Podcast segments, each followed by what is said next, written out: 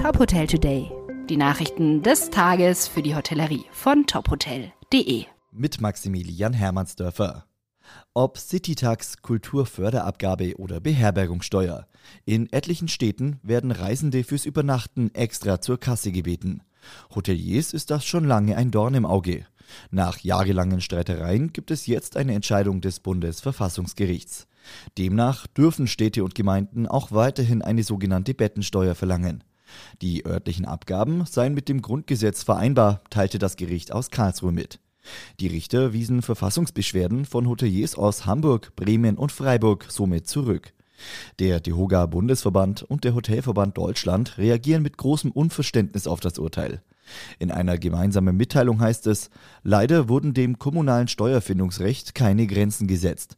Es bedeutet nach den massiven Umsatzeinbrüchen durch die Corona-Pandemie einen weiteren herben Schlag für die Branche. Das Tourismusbarometer in Schleswig-Holstein zeigt positive Zahlen für die Branche im Norden. Das Übernachtungsvolumen stieg in den ersten vier Monaten 2022 um mehr als vier Prozent über das Niveau im Vergleichszeitraum des Vor-Corona-Jahres 2019. Die Ankünfte legten um drei Prozent zu. Das geht aus dem am Montag in Neumünster vorgestellten Tourismusbarometer des Sparkassen- und Tourismusverbandes hervor.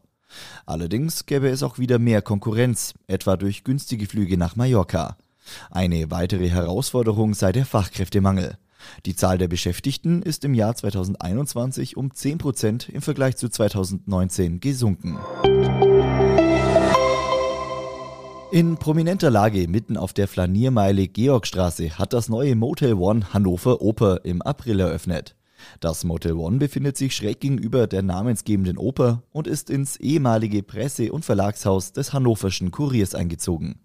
Das denkmalgeschützte Haus aus dem Jahr 1927 bietet den Gästen 171 Zimmer. Vor der Eröffnung ist es umfassend saniert worden.